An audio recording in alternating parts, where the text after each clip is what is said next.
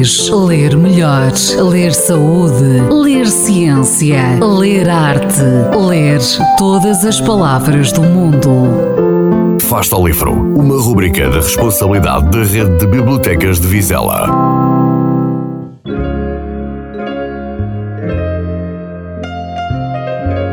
A Terceira Rosa, Manuel Alegre.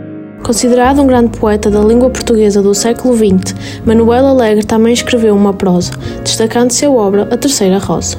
A história de um amor de Xavier e Cláudia desenrola-se no período da ditadura salazarista, quando os conflitos políticos dividiam as famílias. É o que se passa com as famílias de Xavier e de Cláudia. A primeira opõe-se ao regime político e a segunda afeto à situação. Com Salazar não havia mandatos de captura em branco, repostou Severiano Sardo, que parecia apostado em ser preso. Pois não, nem sequer os havia, nem brancos nem pretos. Eu sei como era, o senhor também. O velho calou-se.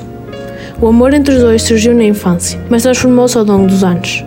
Ela foi viver para Lisboa. Mudou os gostos, os costumes, o falar, e ele permaneceu na sua terra natal alba, inalterável.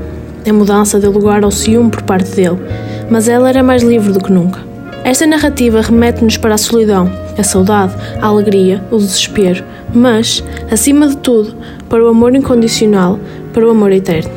Apetece dizer que talvez eu tivesse de perder-te para nunca me perder, e que só não me tendo acabarias por me ter sempre, como tens.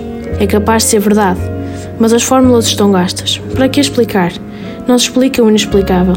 Afinal, Xavier e Cláudia amaram-se para nunca mais se separarem.